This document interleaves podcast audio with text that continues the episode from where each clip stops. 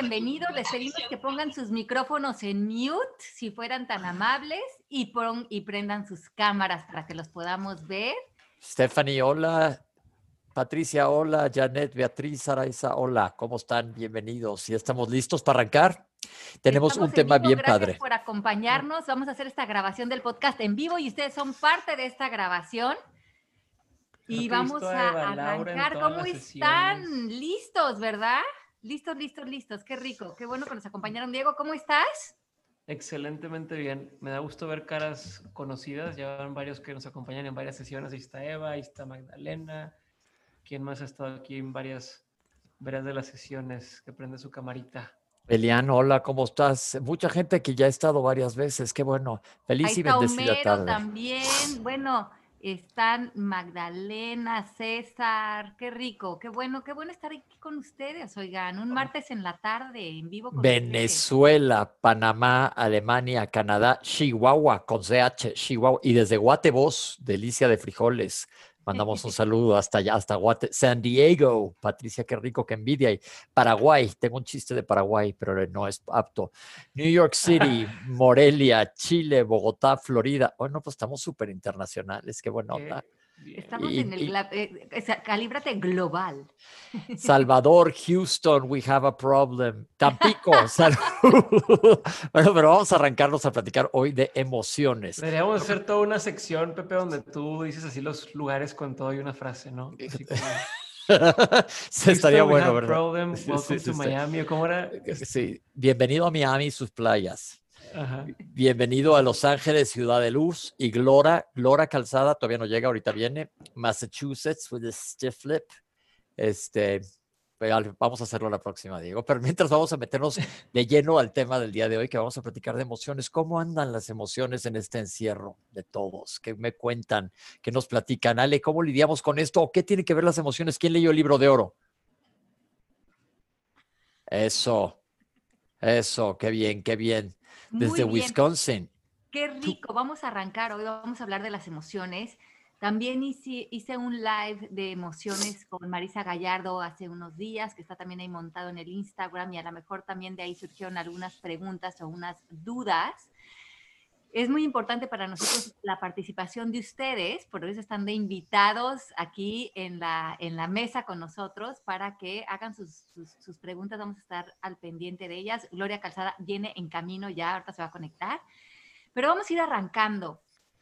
¿Qué les parece eh, que hablemos de cómo el estado emocional colorea tanto la manera en que le vamos dando significado a las cosas? O sea, si las cosas no tienen emoción, para nosotros realmente no tienen significado.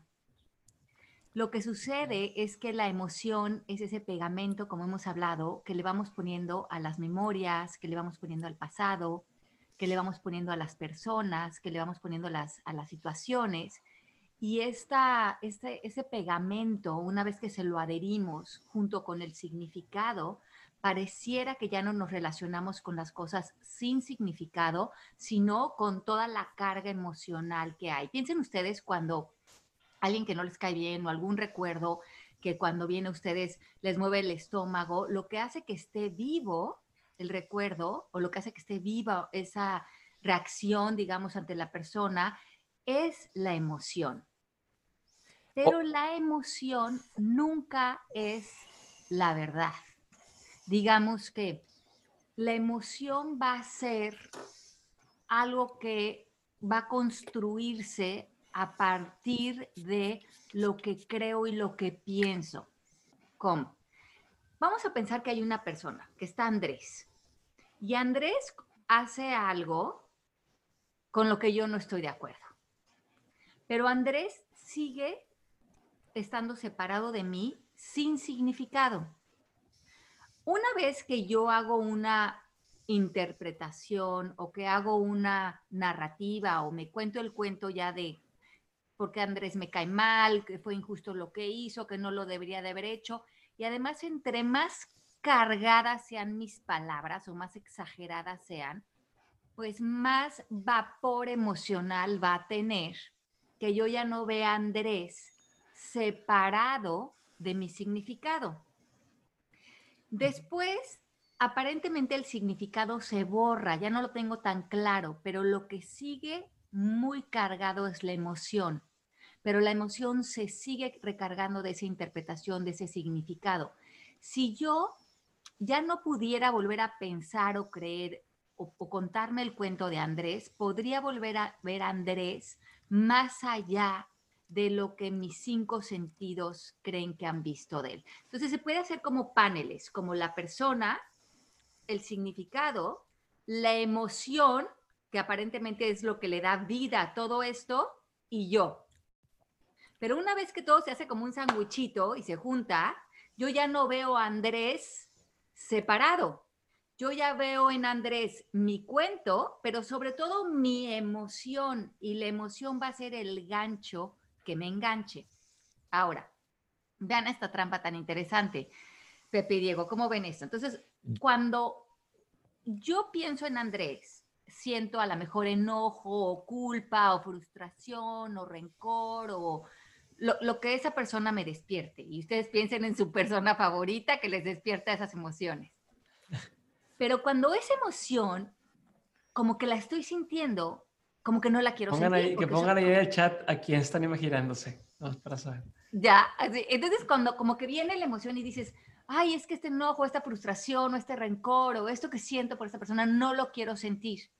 Y luego lo que hacemos es que en vez de deshacer los juicios o deshacer el cuento o empezar a separar el sándwich de todo el cuento que tenemos ahí pegado con las emociones, vean lo que hacemos.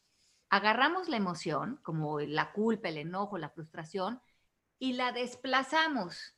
¿Qué significa eso? Que seguimos criticando a Andrés, seguimos echándole todo mi cuento, toda mi furia, todo mi enojo, le voy y le cuento al vecino, al de enfrente, al de junto, porque creo que entre más lo digo, me estoy deshaciendo de estas emociones, como que me estuviera desplazando de ellas y dándoselas a Andrés. Como que, bueno, todo este enojo, toda esta furia, todo es por culpa de él. Ajá hemos eh, dicho eso? Es que él me hizo enojar, es por culpa de él, es que él me hizo sentir así. Se nos va la parte en que nadie nos puede hacer sentir de determinada manera, que nosotros hemos otorgado eso y que esa emoción, esa furia, ese enojo, esa, esa culpa es nuestra y la está cultivando nuestros pensamientos, nuestras historias. Y si nos deshacemos de esas historias, nos deshacemos de esas emociones, pero no si creemos que las personas o las situaciones o, eh, lo que sucedió me hizo sentir así o él me hizo enojar, porque eh, si no estamos metidos en toda una distorsión donde ya no sabemos cómo depurar emocionalmente. Entonces, lo correcto y lo ideal sería decir, nadie me hace sentir de determinada manera, yo tengo que otorgar eso. Cuando yo me estoy sintiendo enojado, frustrado, culpando, ¿qué estoy creyendo y qué estoy pensando? Si no es la culpa de alguien, si no es que alguien me hizo enojar. Entonces, me empiezo a dar cuenta que esta es una conversación mía y que estoy buscando a quién proyectársela, a quién desplazarla. Pero cuando yo la empiezo a deshacer en mí como estado de conciencia, em, puedo empezar a neutralizar las relaciones porque ya no tengo la necesidad de echarle mi basura allá afuera a nadie ni a nada porque eh, lo estoy deshaciendo dentro de mí. ¿Se dan cuenta de esta, de esta mecánica? Eh, lo que yo hemos tengo... hecho en el pasado es tratar de deshacernos de lo que no nos gusta sentir, primero culpando a alguien, haciendo responsable a alguien y luego atacando eso más y más y más, pensando que allí estamos echando la basura. La eh invitación de las emociones hoy es, la única manera de deshacernos de esas emociones es deshacer nuestros juicios y nuestras historias y volver a ver inocentes en el mundo. Y aquí es cuando brinca el ego. No, pero a mí sí me hicieron, a mí sí me engañaron, a mí sí me, pintaron el cuerno, a mí sí se llevaron mi dinero, o sea que no me debo de dar enojo eso. Pues mira, te puede dar lo que tú quieras, pero sé 100% honesto contigo.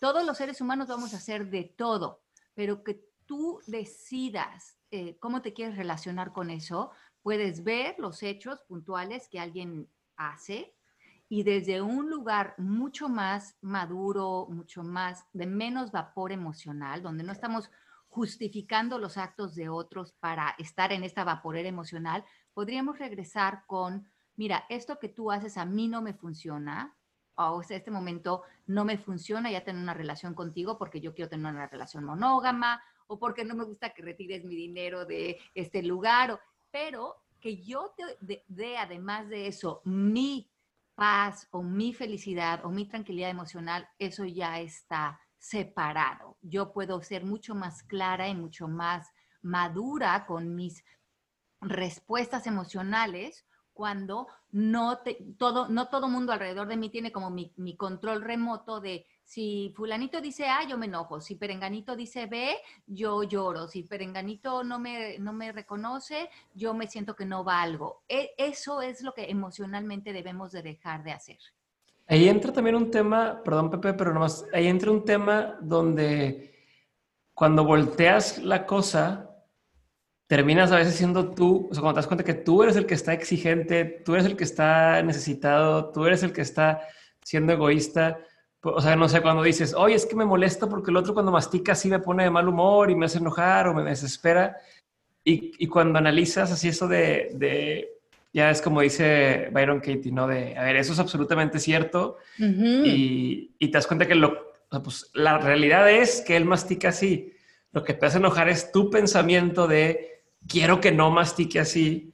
Y cuando lo volteas, de, de, a ver, el problema es conmigo porque yo soy el que se está enojando cuando este güey mastica así, te das cuenta que el problema lo tienes tú, ¿no? O sea, que, claro, exigente o que... Y, y que estabas usando los actos de otros para seguir justificando tu posición eh, de vaporera emocional. Y no lo hacemos por, por, por, mensos, es porque así nos enseñaron. ¿Cuántos de nosotros no crecimos en hogares donde nosotros aprendimos de nuestros papás a, ver cómo nos relacionábamos con las relaciones. Y ustedes piensen, o sea, cuando muchos de, bueno, ustedes son mucho, muchos de, ustedes son mucho más jóvenes que yo, pero mm, la mayoría de nuestros papás no tomaron un curso de emociones, no tomaron un curso de inteligencia emocional ni de conciencia. La mayoría de nuestros papás nos criaron como pudieron, desde el estado de conciencia donde estaban.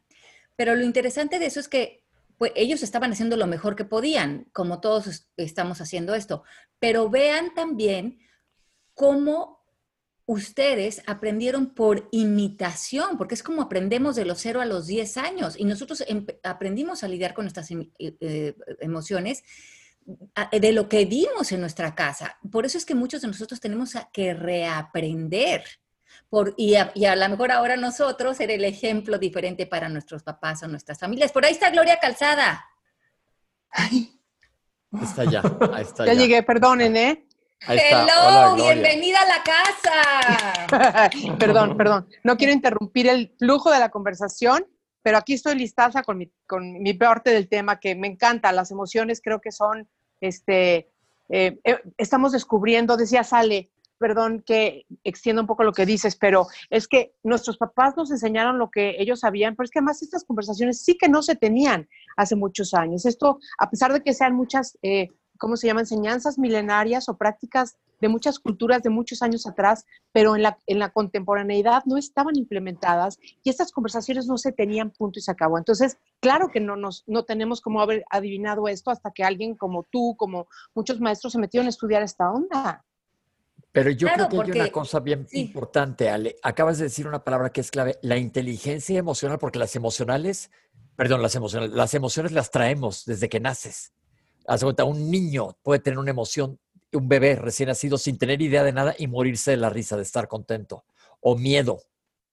En las emociones, la cosa es aprender a manejarlas porque las emociones las vas a sentir. Claro. Y, entonces, incluso Ahí, ahí yo, yo porque lo tengo ahorita en corto. Yo tengo un bebé, tiene un año y tres meses, y te das cuenta cuando se pega en la cabeza contra algo, o sea, va caminando, se pega con la mesa.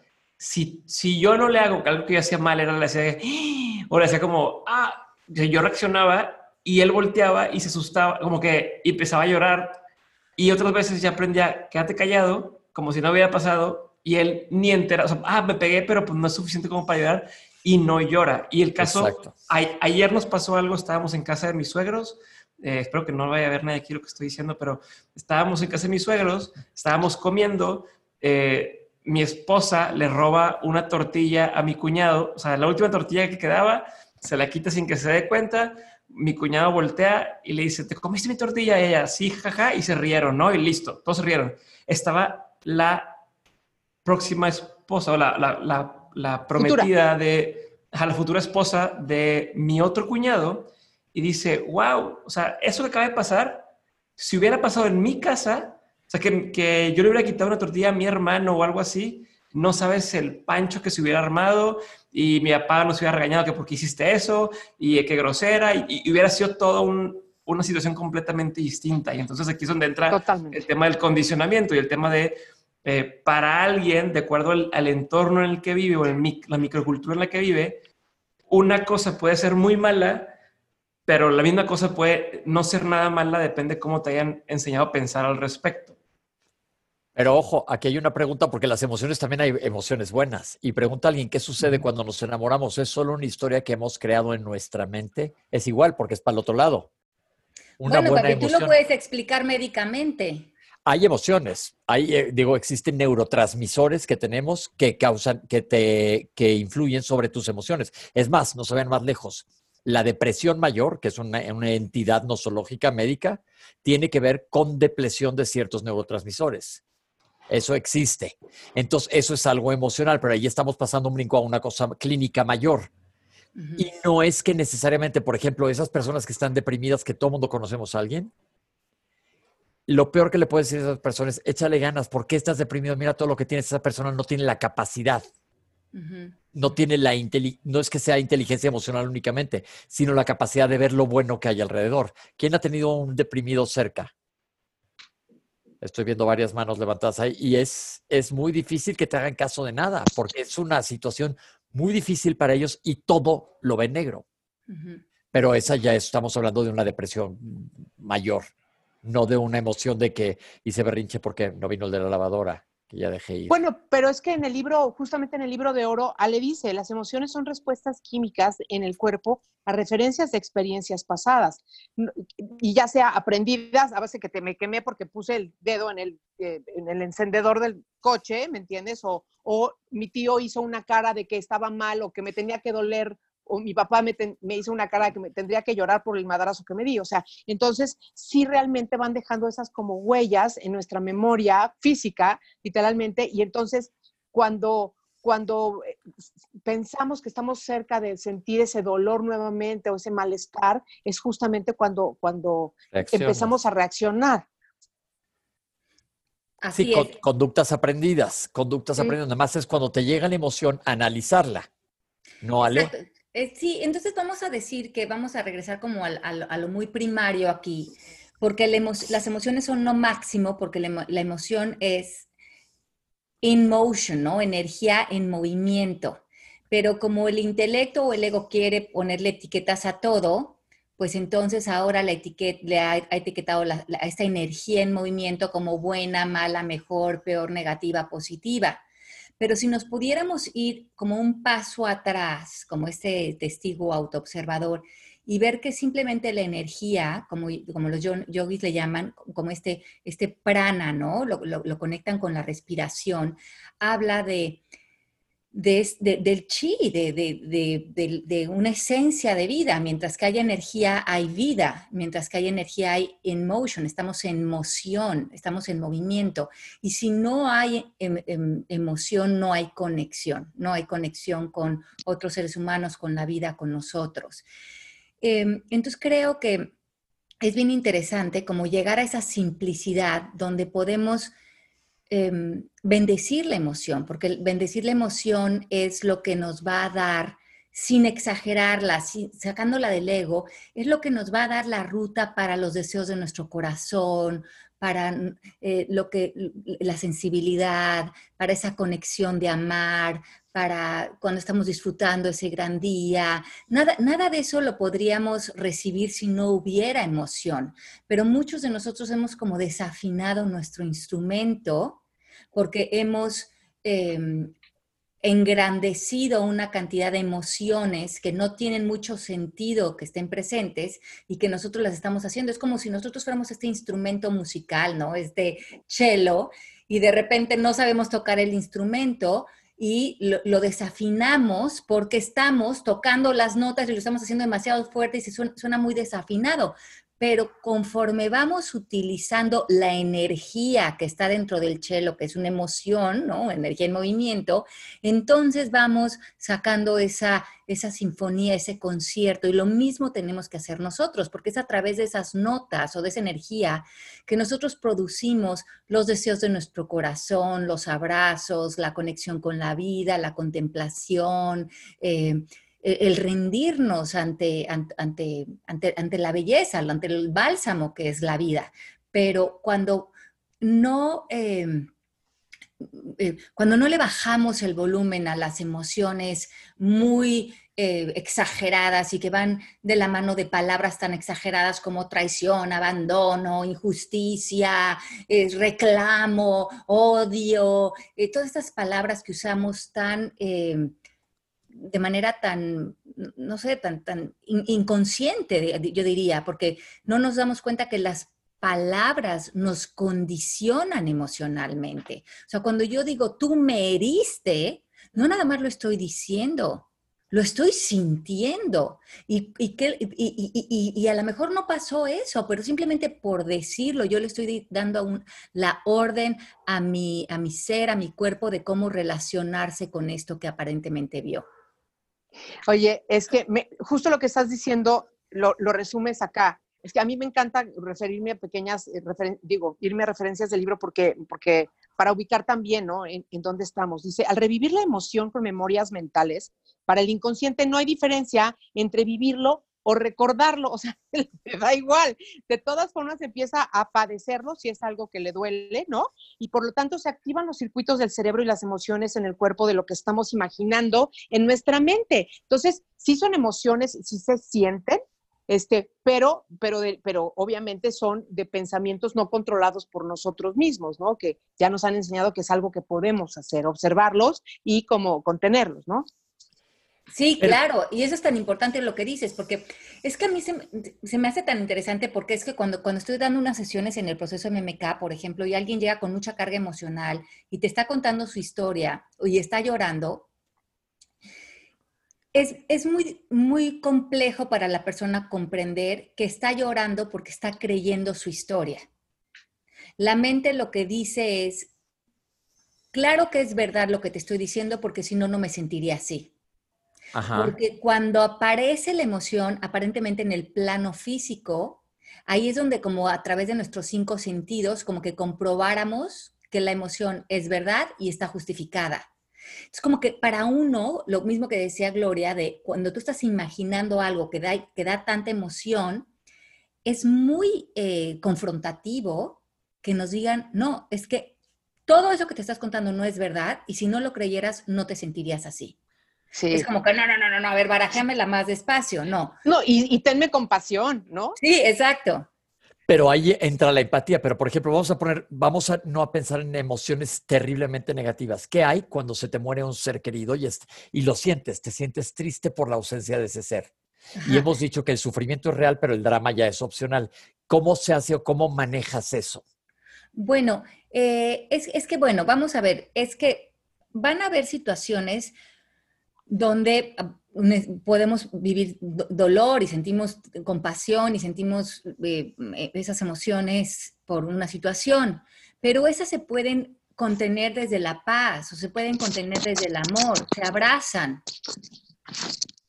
Pero vamos a sufrir cuando involucremos al ego, cuando em, comencemos con cuentos como, pero no es justo, estuvo mal, porque a mí hay algo malo, y te empiezas a pelear con la situación. Pero si nada más recibiéramos el dolor, súper bien, porque aquí además nadie, eh, eh, no queremos que nadie se aleje de sus emociones, porque permitirnos sentir, es, un, es, es vivir. Claro. ¿No? Entonces, si lo que toca en ese momento es un dolor, ¿cómo podríamos abrazar ese dolor desde un estado de conciencia de paz o desde un estado de conciencia de aceptación? Eso lo pondría ese dolor ya en, un camino a la salud. Ok.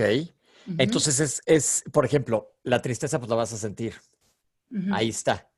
Nada más si te relacionas desde, un- desde un buen lado con que perdiste un ser querido, es lo que es- pasó. Ahorita que Ajá. estoy ahorita justamente oyendo muchas historias, no quiero ponerles título, pero historias de pérdida, y le digo a la gente, es, por, me, por- me ha pasado a la gente que no se puede despedir de sus seres queridos, que los pones en un teléfono que se despidan. Viene acompañado de mucho dolor y una carga emocional que no quiero decir fuerte, pero pues digamos anómala, no es lo común. ¿Qué le puedo aconsejar a toda esta gente? Ale? Yo creo que primero que nada, eliminar esa palabra de pérdida, porque es una palabra que tiene que ver con los cinco sentidos. Entonces, cuando tú, eh, eh, estamos hablando de estas palabras que nos condicionan emocionalmente, ¿no? Ajá. Si yo digo, eh, perdí a mi papá, no nada más te estoy diciendo, eh, Se murió, sino como que ya valió. ah, no, te estoy describiendo Era tuyo. Ajá, y, y cómo yo lo estoy viviendo, cuando en realidad la pérdida de alguien es todavía una interpretación. Pero cuando yo digo es que lo perdí, pues ¿qué crees? Así será y así lo vas a vivir como una pérdida. Ajá. Pero cuando alguien se muere, si lo puedes neutralizar con el fin de no negar, pero para ver qué otras opciones tienes que fueran unos pensamientos que te mantuvieran en conexión con la persona que ya no está físicamente, pero no necesariamente ha dejado de estar. Es similar, pregunta, es similar a cuando pasamos de decir me traicionó esta persona a eh, se enamoró de alguien más o está con alguien más, digo, guardando las, las, las dimensiones eh, Sí, sí, sí. Claro, Más- pero sí, eh, hablamos en, en el libro de Oro Diego de la tabla de conciencia y la mayoría de nosotros hem- no- hemos aprendido a relacionarnos con la muerte de la tabla de conciencia de exigencia para abajo. Enojo, culpa, frustración. Y acuérdense que en la tabla de conciencia de exigencia para abajo nos relacionamos desde el ego. Entonces nos relacionamos desde los cinco sentidos. Acuérdense que el ego solamente cree y solamente eh, vive en el mundo de lo que puede percibir, ver, tocar o sentir. Y ahí están las emociones. Cuando es- está un ser querido, pero de repente el ser querido ya no está, para el ego es una pérdida, porque para el ego solamente vivía el cuerpo del otro. Ajá. Pero como también dice el libro, la conciencia es la única realidad, ¿no? Es lo que nos han enseñado los grandes maestros. En la conciencia, y siendo nosotros energía, nada nada se acaba, todo se transforma en el campo de la conciencia. To- Entonces, nuestro ser querido, a nivel científico, en la física cuántica, nos dicen, todo se, va transformando, a lo mejor cambia eh, eh, físicamente, pero ¿a qué se transformó? Pero si tú delimitas la muerte como una pérdida, se fue, nunca más lo voy a volver a ver, es toda esa conversación, que a lo mejor viene en un inicio, pero esa conversación te aleja de abrir otras posibilidades de estar en conexión y en amor con la persona que a lo mejor físicamente ya no está, pero eso no quiere decir que no esté. Pero para que tú sientas esa presencia o para que tú sigas amando a esa persona, tú tienes que quitarte todo ese cuento, porque si no vas a salir a, a comprobarte tu pérdida. Sí, es verdad, sí. O sea, básicamente Pepe ya valió. Va- Si no tienes cinco minutos con la persona, no le vas a poder explicar todo eso en cinco minutos y hacerlo No, sentir es que te bien. voy a decir porque es que eso está pasando ahorita. Hay un libro toca. buenísimo de esto que se llama Morir para ser yo de Anita Murjani, Sí, que, sí, que- sí, ¿no? sí. que es Un un librazazazo que cualquier persona que esté eh, viviendo cualquier tema eh, eh, cercano con, con la muerte, eh, es un libro divino que pueden leer y que les va a dar muchas eh, distinciones, hablamos de distinciones en el proceso MMK, para que a mí me abrió muchas, ¿no? Con, para aprender y, eh, acerca de la muerte desde no algo triste y, de separación, ¿no? Y, me abrió muchas posibilidades para relacionarme con mi padre, que ya murió, o con mi abuela, o con las gentes cercanas. Eh, eh, y, eso también creo que cambia mucho la idea en, la que tú te puedes relacionar también con tu propia muerte, ¿no? Exacto. Sí, eh, a mí me gustó mucho ese libro de Anita. Yo lo tomé con, muchas, ¿te acuerdas cuando lo discutimos? Sí. pero es un libro muy padre que habla de, que ella pues volvió a nacer básicamente. Sí. Y, su propósito, no se los quiero quemar, pero sí cuesta mucho trabajo. Eh, ya le estoy poniendo categorías, ¿ya ven? Sí. Este, ahorita que estamos en eso, los que estamos en, viendo gente que está en situación difícil, intubados, y entonces la gente se enoja y dice, es que quiero ver a mi familia. No, pues no te lo puedo dejar ver que trato de yo como suavizárselos y me cuesta muchísimo trabajo. Es que es, es muy, em, para la mayoría de nosotros, en este, en este sistema de creencias, la muerte y la enfermedad, para alguien que no ha trabajado sus creencias y sus pensamientos y su relación con estos dos temas, eh, claro que va a encontrar muy difícil moverse en la tabla de conciencia a, un lugar de valentía o aceptación o amor y donde sigo en conexión con la otra persona, aunque físicamente ya no esté. Pero acuérdense que la aceptación es lo que transforma todo. Y mientras que yo no esté en aceptación de que hay un orden más grande, de que hay un camino, de que hay un rendirme a lo que estoy viviendo, no es un castigo, no estamos condenados, no es algo que viene a porque creo que muchos de nosotros desde el ego vivimos la muerte como el castigo o como qué hice yo mal o por qué Dios nos está mandando esto, ¿no? Y eso todo sigue siendo una conversación del ego que nos aleja del amor. Creo que muchos de nosotros tenemos mucho trabajo interior que hacer para relacionarnos con la muerte desde la aceptación, el amor y la paz. Ale, yo te quiero preguntar, justo sobre lo que está preguntando Pepe, porque a él está tocando particularmente como médico, lo sabemos, este, darle la cara a muchas personas que están pasando por esto, a quienes no tienen tiempo, ni nadie tiene el tiempo de darle esa explicación tan larga y larga. ¿Qué es lo breve, amoroso, que le pudiera decir alguien como Pepe, que, conoce el, el, el, sistema MMK y que, y que es un coach de vida, porque lo es este, en muchos más sentidos que, que, el haber estudiado esto como médico y tal, y un hombre muy piadoso que es. Entonces, yo me pregunto, ¿qué es lo que sería padrísimo que Pepe le diga a una persona en ese intercambio brevísimo de dolor que está pasando a esa otra persona? Yo creo que lo, importante que, puede, que, sería importante reconocer en ese momento es que, cuando, la persona, yo creo que lo que mucho, lo que nos duele es pensar que ya que los tenemos que dejar de querer cuando ya no están físicamente. Entonces, primeramente reconocer que no tenemos que dejar de querer a nadie, que esa relación no, no va a terminar si nuestros pensamientos no la terminan. Que el amor que nosotros, por ejemplo, el amor que yo le tengo a mi abuela, ese amor sigue ahí, esa relación para mí sigue viva aunque físicamente no está, no tuve que terminar algo, porque en dónde vivía de todas maneras mi abuela todo ese tiempo. Claro. Adentro de mí, en mi corazón, en mi mente, la relación y todas las relaciones viven adentro de uno. Ah, eh, la relación con mis hijos, ¿en dónde vive? Adentro de mí. Exacto. Porque eh, la relación nunca estuvo afuera de todas maneras. Claro que, bueno, el abrazo, el apapacho, pero, es, pero esa presencia, ese amor, creo que muchos de nosotros creemos que, ¿y ahora ya qué hago con todo eso que yo sentía por esa persona? Pues síguelo sintiendo. Esa conexión no tiene por qué terminar. Esas conversaciones no tienen por qué parar.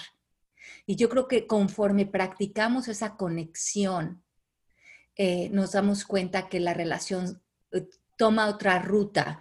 Es difícil explicarlo si no lo han vivido, pero ¿cuántos de ustedes, han, una persona cercana ya no está y, les queda clara su presencia cerca? ¿No? Pues e, ese, es un buen punto y sobre todo para tratarlo de abordar y, y, ser empático, que ya hemos platicado también de esto, pero pasemos a otra emoción. Cuando eh, vamos a ver emociones buenas, alegría.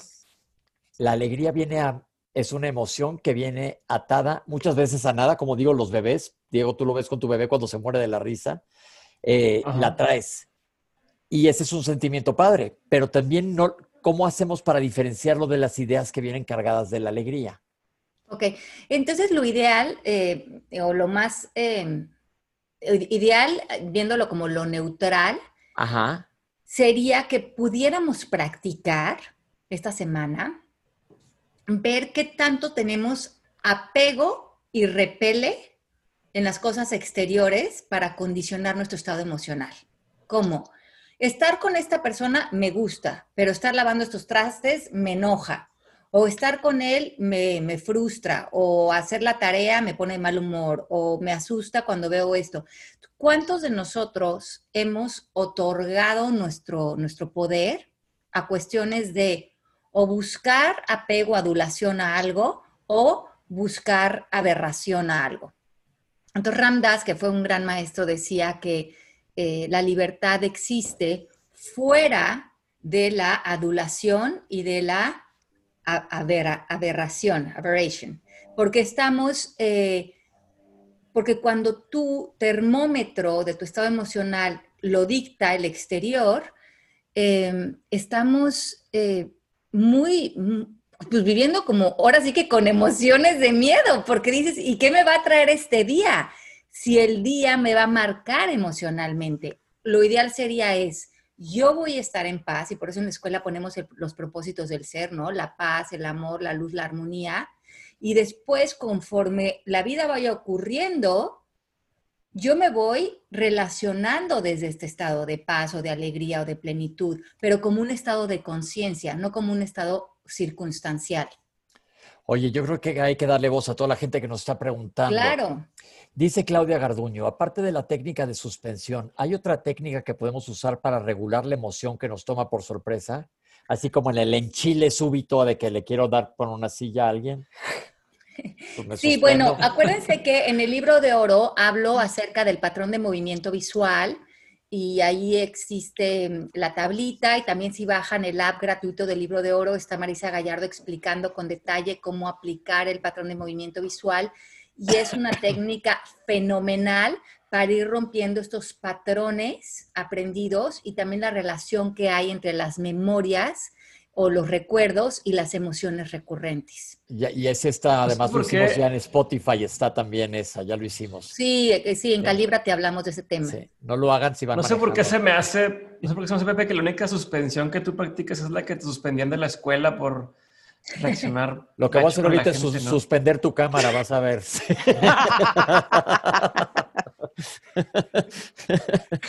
No, no, no, ahí vamos, ahí vamos, ahí vamos. Pero Ah, seguimos. Hay una pregunta que hace Sandra. Este, dice, oye, Ale, ¿qué recomiendas hacer cuando desplazamos la emoción? En esos momentos tan intensos, ¿a qué podemos recurrir para no engancharnos con el ego? Me imagino que es lo mismo que, que mencionas ahorita, ¿no? Suspensión. Ajá. Ok, entonces acuérdense que cuando estamos desplazando algo, el, el- el fin es como querernos deshacer de eso. O sea, esta culpa, como yo no la quiero sentir, ¿a quién se le echo? A mi papá, a mi mamá, al pasado, al exmarido, al dinero. Y, así vamos como tratando de colocar eh, todas esas emociones que no nos gustan en, en el exterior. Entonces, ahora la invitación es no, ahora voy a sentir todo y todo es mío y ya no voy a justificar, ya no voy a culpar, ya no voy a tener enemigos. Ahora, cuando siento esta culpa, cuando siento esto, ¿qué estoy creyendo? ¿Qué estoy pensando? Porque eso es lo que está generando esta idea de la culpa, no el exterior. Cuando ya tengan eso identificado, que eso ya es un gran trabajo de conciencia, bueno, entonces ahí está la emoción. A muchos de ustedes les servirá a lo mejor salir a correr o meditar o hacer yoga o el punching bag. O sea, ¿qué, qué tienen puesto en su vida, en su día a día de rutinas? Yo sí creo que la rutina para que el cuerpo, que es un campo energético, depure emocionalmente Sí, ayuda definitivo eso. Ayuda muchísimo. Entonces ya tengo, ya no voy a desplazar la emoción, ya no voy a culpar a nadie. Voy a identificar que yo estoy siendo la que estoy provocando esta, esta, esta historia recurrente, pero como ya voy a dejar de reforzar todas esas historias, las voy a empezar a neutralizar, pero sí está apareciendo la emoción. ¿Qué voy a hacer para depurar la emoción? ¿Qué les, qué les funciona? Les funciona bailar, les funciona ver una serie, les funciona tener una sesión en el proceso MMK, les funciona oír un podcast, les funciona hacer yoga, ¿qué les funciona? Que al final de esa práctica terminan habiendo hecho como una alquimia de la emoción. Tenían esta emoción que era una emoción que no estaba siendo funcional para ustedes y ahora la pueden eh, transmutar en creatividad, en intuición, en cocinar, en prender música, en pasarla bien. Dice Dormir es una muy buena práctica para cambiar por completo el ánimo de un día. O sea, te está pues yendo bien mal, estás de malas, te echas una siesta de 20 minutos y se cuenta que todo cambió. Sí, cierto. Cuando llegas a cierta edad ya no puedes dormir nunca más, pero bueno. ¡Ay, Pepe! dice Eva, yo acabo de salir de una depresión y más adelante nos dice, y le sorprende cómo un desbalance químico hace que no creas en nada ni en nadie, simplemente te crees lo que estás sintiendo. Eva, pero también es sorprendente cómo, por ejemplo, ahorita nuestros ojos están viendo una pantalla y lo están tras... Se nos cortó. nuestro cerebro. Sí, ah, sí. el sistema nervioso. ¿Sí soy yo? Sí. Ajá. Ah, ok.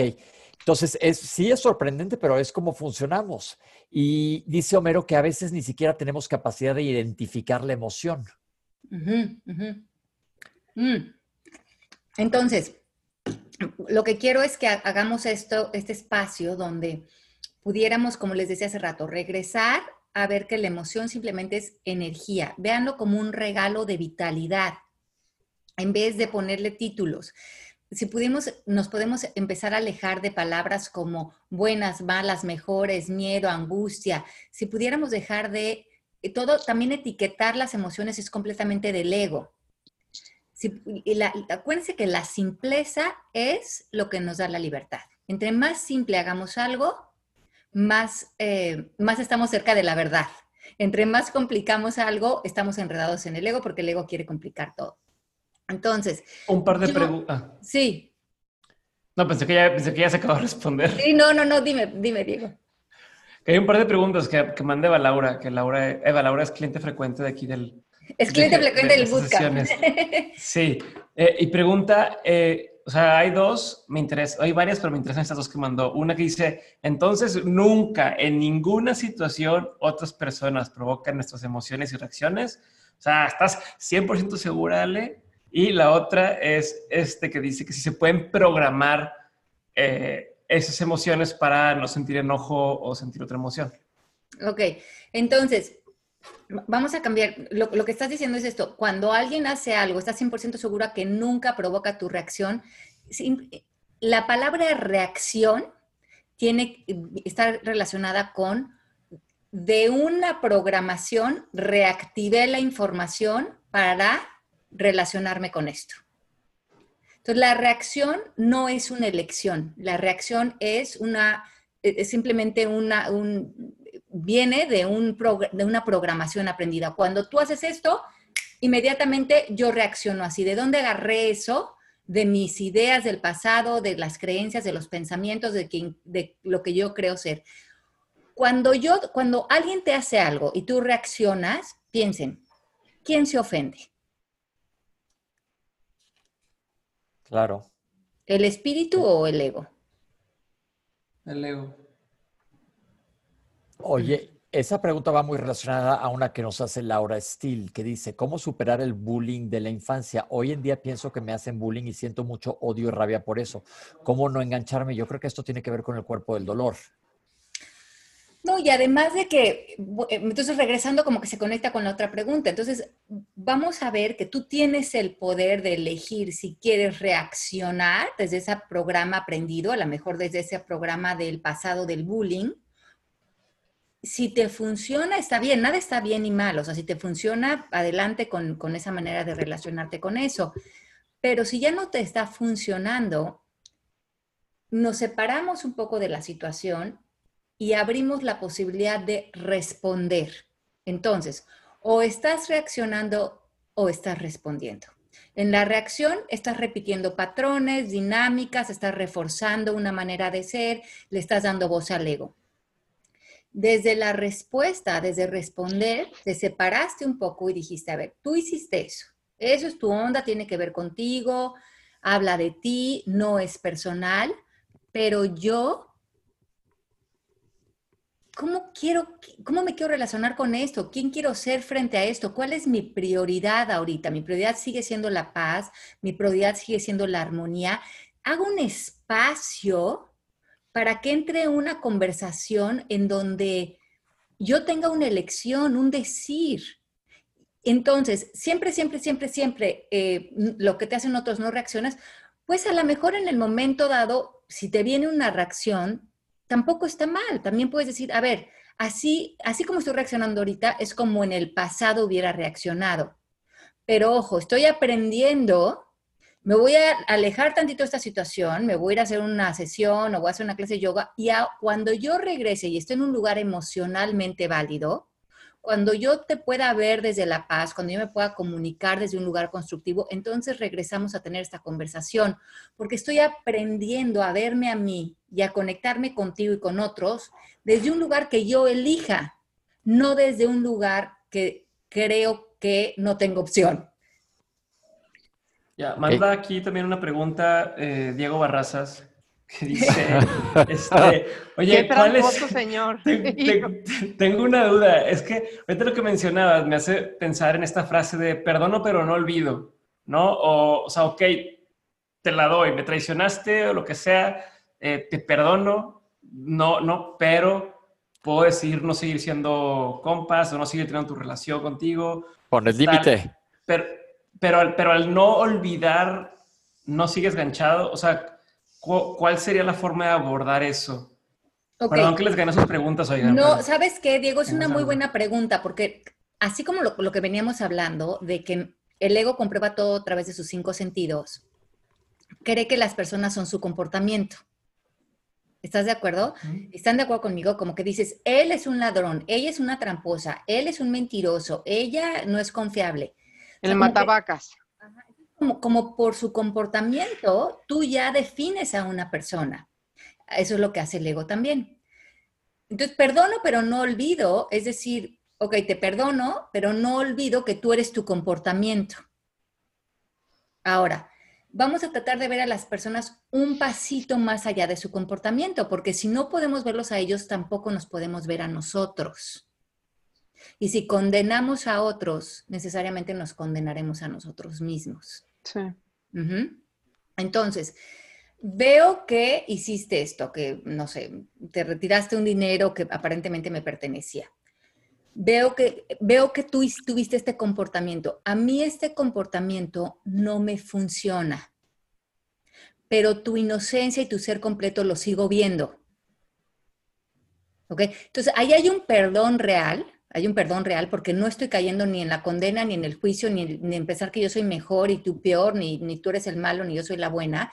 Simplemente yo sigo, te sigo viendo como un ser completo, te sigo respetando, pero este comportamiento, que por la razón que sea tú estás eligiendo, a mí hoy no me funciona. Por lo tanto, cuando nos relacionemos en función de dinero, de lo que sea, preferiría hacerlo con otra persona. Ya está tus cuestiones de dinero las organizas con otra persona que tenga más o menos los mismos acuerdos o la misma idea del dinero que tienes tú. Pero en la otra, la, persona que, que, sí hizo ese comportamiento no se define por el comportamiento, porque entonces estaríamos creyéndonos que somos jueces y que somos personas que castigan y que, y que aniquilamos a los seres humanos, y no nada más. O que somos superiores. Ajá.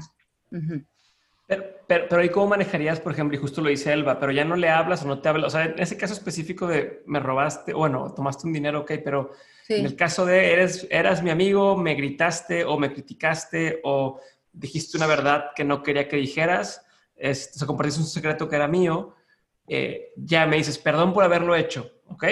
Te digo, va, o sea, como dices, lo tomo, sé que no eres así, sé que no eres un divulgador de secretos, pero la persona te sigue buscando, ¿no? Eh, Oye, ¿qué onda? ¿Qué vas a hacer? O hay que decir, ¿cómo, o sea, a qué grado, cómo se maneja eso de decir, ok, si, si, si te digo, ya no quiero hablar contigo, también yo estoy no dejando ir, como tú dices, o entonces si le contestas, o sea, ¿cómo se puede abordar eso desde un punto de vista donde no estés ganchado, donde no te dejes llevar por la emoción, donde no, no, no haya esta, este ego por medio? ¿Me estoy explicando? Sí, perfecto. ¿Alguien le ha pasado algo así? Donde el, amigo o la amiga te dice ya. Eh, sí, yo creo que lo importantísimo así es que tú veas cuál es tu prioridad. A ver, cuando yo les digo, tu propósito del ser es la paz, ¿cuál sería tu propósito del ser, Diego? pasarla chido. Ok. No, va- vamos a hacer que te metas en MMK coaching. Ok, pero sí. bueno, pasarla chido, está perfecto. Entonces, si tú, ¿qué prefieres? Si tú te vas a comprometer a un pensamiento o a pasarla chido, ¿a qué te vas a comprometer? Me gustó muchísimo ese Eh, propósito. A, a no, no clavarme con cosas que me hagan sentir mal. Exacto. Entonces lo vas a hacer por ti, porque la primera persona que se va a cuidar, que se va a querer, que no se va a traicionar a sí misma, que aquí no están poniendo la palabra traición, si yo elijo esa palabra, mm, estoy traicionando, si quieren usar esa palabra, yo nunca lo usaría, pero bueno, eh, pero estarían traicionando su propósito del ser. Porque en el momento en que yo use esas palabras o me enganche en eso, estoy automáticamente, mi paz se va por la ventana. O me comprometo a mi paz o me comprometo a un cuento. Y mira que en el cuento puedo tener la razón, ¿eh? Yo no digo que no, pero que yo tenga la razón no es la verdad. Y eso es muy importante que lo comprendan. Que yo tenga la razón no es la verdad, la única verdad es la paz. Entonces, vamos a decir que esta persona tuvo ese comportamiento, o mi pareja se tuvo relaciones con otra mujer, o esta amiga se retiró este dinero, o yo qué sé, lo que la gente llama traiciones. Tú nada más llegas, nada es personal, llegas y le dices, mira, este comportamiento que tú estás eligiendo a mí no me funciona. That's it, pero yo sigo con un corazón en paz. Y la otra persona puede decir, eh, no, bueno, perdóname, no lo vuelvo a hacer, lo que tú quieras. Tú ya verás que es, tú te tienes que quedar en un lugar de diseño de tu vida, y oigan lo que dije, de diseño de tu vida, donde las personas que estén alrededor de ti se alineen a la congruencia de la paz, porque tampoco vas a decir, bueno, estoy en paz y vi- quiero vivir en paz, pero elijo tener una relación con una persona que viene y me moquetea aquí todos los días. ¿Cómo hay congruencia con eso? Límites Sí, amorosos. Ajá, Eh, entonces, eh, con la primera persona que tú vas a demostrar la paz es contigo y no sería pacífico tener relaciones no funcionales alrededor de ti. Tú estás poniendo esos límites no por eh, ofender a, o por un ego ofendido o porque el otro esté mal, lo estás haciendo por sentido común, porque si tú quieres estar en paz, eh, tiene que albergar esa paz diseñada alrededor de ti. ¿Cómo ves, Diego? No, luego se, no, luego lo sé cuando me pongo nervioso y me empieza a cuestionar y demás como que me saca de, de la Te, sa- jugada. te sa- te saca de tu, de tu pasarla chido, que eso pues no está chido. Sí, ya mejor ya no voy a preguntar nada para que... No, No te es- mira- ¿Qué gloria? No, que ante la duda, en el, en el libro hay una declaración que, eh, que, que Ale nos propone y dice, soy emocionalmente libre y tengo derecho a sentir lo que siento. Entonces, estás, estás aceptando lo que estés sintiendo en ese momento, de lo que quieras. Dice, mi ser está conectado con la conciencia. Estoy abierto a la, a la aceptación, amor, paz e iluminación. Estoy abierto a las posibilidades. Estoy dispuesta a reírme. Veo la vida con amor y ligereza. Cuando soy emocionalmente libre, abro la posibilidad de experimentar la vida desde mi sabiduría y estar en tu contexto de maestría, como dice Ale, y volver a esa paz o a tu alegría o a tu estar chido, que es nuestro propósito permanente y, todo y todo lo que nos aleja de él, pues queremos dejarlo de hacer para volver a él, ¿no? Exacto, exacto. Entonces, pero eh, a veces lo vemos complicado porque le hemos otorgado tanto de nuestro poder a otras personas o a otras situaciones que al principio nos suena como un chino mandarín esta propuesta. Pero conforme la vamos practicando y vamos, vamos como cuidando este templo que es nuestro espacio, nuestra vida, nuestra, nuestra conciencia, eh, habría, es que casi nada de cosas a las que yo le otorgaría mi, mi, paz. ¿Por qué? Si yo puedo elegir eso. De- de muchas cosas que pasan en la vida, lo que sí puedo elegir es cómo quiero responder. Y que yo te regale mi poder, pues, a ver, ahí sí vamos a tener que tener una charlita, porque eh, eso sí puedo elegirlo. No puedo elegir que haya o no coronavirus, eso no, eso está en la realidad pero sí puedo elegir cómo me relaciono con eso y si eso me va a quitar mi paz o no, porque eso requiere que yo me comprometa con un pensamiento de terror o que yo lo suelte y vuelva a la paz. Creo que nos queda tiempo para una última pregunta y se De la, Diego. Barraza. la mando otra vez, la mando otra vez Diego Barraza. No. Este, la manda Ma- la manda Mafe Burgos y creo que tiene que ver un poquito con lo último que estabas diciendo, Ale, que dice que cuál es la diferencia entre neutralizar las emociones, o las- perdón, entre neutralizar las situaciones y anestesiar las emociones para no sentirlas. Ok. No, Como- ok. para no estar como en el no siento nada y nada me Soy estoico. Soy de Ajá. hielo. No, el- es que el tema es sí sentir. Lo que pasa es que eh, creo que la, lo- la invitación es que sientan, pero empiecen a ver la separación entre lo que siento y lo que pienso. Porque ahí es cuando nos enganchamos, cuando una emoción le empezamos a meter toda la película y el cuento de los pensamientos, de los juicios, del ataque. Ustedes pueden sentir y, sientan y vivan y vivan sus emociones. Es, divino sentir. Pero hay tantas emociones falsas recreadas por nuestras películas mentales. La, práctica es empezar a vivir las emociones como un regalo. Y así vamos a poder recibir las emociones y ver cuántas de estas emociones son simplemente por estar vivos y cuántas de ellas son eh, como fa- fabricadas por nosotros por nuestras propias películas mentales. Se nos acabó el tiempo, oigan. Ale, se me hace bien interesante todo esto de las emociones y acabo de leer una frase que suena trilladísima porque alguien me la mandó ahora que todo el mundo está inspirado así y te mandan cosas como para pensar bien. Este, que dice, Todo el mundo está en la autoayuda hoy. si en una situación no te puedes alejar de esa situación, transfórmala. Si no la puedes transformar, transfórmate tú. O sea, básicamente, adáptate. Ajá, exacto, pero Ay, Gloria se cayó. Me caí. Ups. Gloria, Gloria así, tuvo- pum, tuvo- así, pum. ¿Estás Sorry. emocionalmente bien, Gloria? Eh, emocionalmente sí. El equilibrio no, no tanto. Pero pues eso se me hace padre, no transformarte lo que toque, ¿no? Claro, y aquí dice que me, estaban preguntando aquí que por qué no me gustaba la palabra como traición. Porque la palabra traición tú la tienes que elegir, ah, o engaño, o estas palabras muy dramáticas, y sería una etiqueta que tú le pondrías a algo que crees que viviste.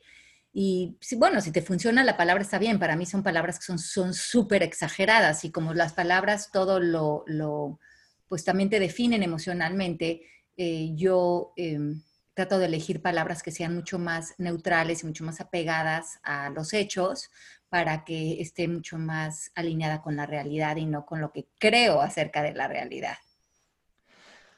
Pues ahí está, como quiero, ven. Quiero hacer una travesura a ver si, a ver si no me regaña Mari que está por aquí. Y si para el siguiente episodio la gente propone tema Pero estamos siguiendo los pilares. O que manden por adelantado algunas preguntas como para, para poder abordar también algo de eso. Ya me está regañando Claro que Mari, ya me está regañando. Que, no- que Para que nos lo pongan en tu, en tu Instagram. en mi Ale, Instagram. Y el- llamas a Alejandra cuando mandamos la invitación de la grabación. Ahí les ponemos el tema y nos pueden ir haciendo preguntas. Exacto. Con el hashtag Alejandra llamas a mí. Exacto, pero métanse al pilar de, exacto, métanse al pilar de emociones, véanlo también en el capítulo 2, el patrón de movimiento visual, bajen el app porque ahí viene la técnica, aplíquenla esta tarde, les va a parecer increíble cómo baja eso emocionalmente, eh, el, volumen que tenemos pegado también a memorias del pasado. Y vivamos libres de tanto de lo que adulamos como de lo que odiamos para poder vivir en un lugar de mucho más, eh, como mucho más maduro emocionalmente. Pues ya estuvo, ya estuvo. Frases emocionales, namaste. Namaste. Namaste. Pues qué rico que nos juntamos. Miren, a todas las personas que están aquí con nosotros. Gloria, Se cayó, se le congeló su, su, su, su- su Gloria se nos cayó y se cayó su iPad. Bueno, nos vemos la próxima semana. Diego, Si querido. sabes, si sabes, Pepe, lo que toman los yogis, Ah, ah, ¿Qué, qué, Diego? nada más, nada más te. Este, Qué bueno que no eres comediante. Próximamente mi show de stand-up. O su show de sit down. Oigan, qué gusto. Bueno, les mandamos Oigan, un y abrazo. acuérdense de seguir a Pepe en su YouTube. a Ah, sí, cierto. Gloria Ya tengo un canal de YouTube. Sí, Ajá. cierto. a Diego en su podcast de Dementes, podcast, y luego también estamos grabando el Calibrate Yourself, calíbrate en inglés. Entonces, todos esos podcasts están ahí llenos de información. Ok, síganos, les mandamos un beso y nos vemos a la próxima. Dice eh, especial de Netflix con Diego Barrazas. Sit down. bye bye.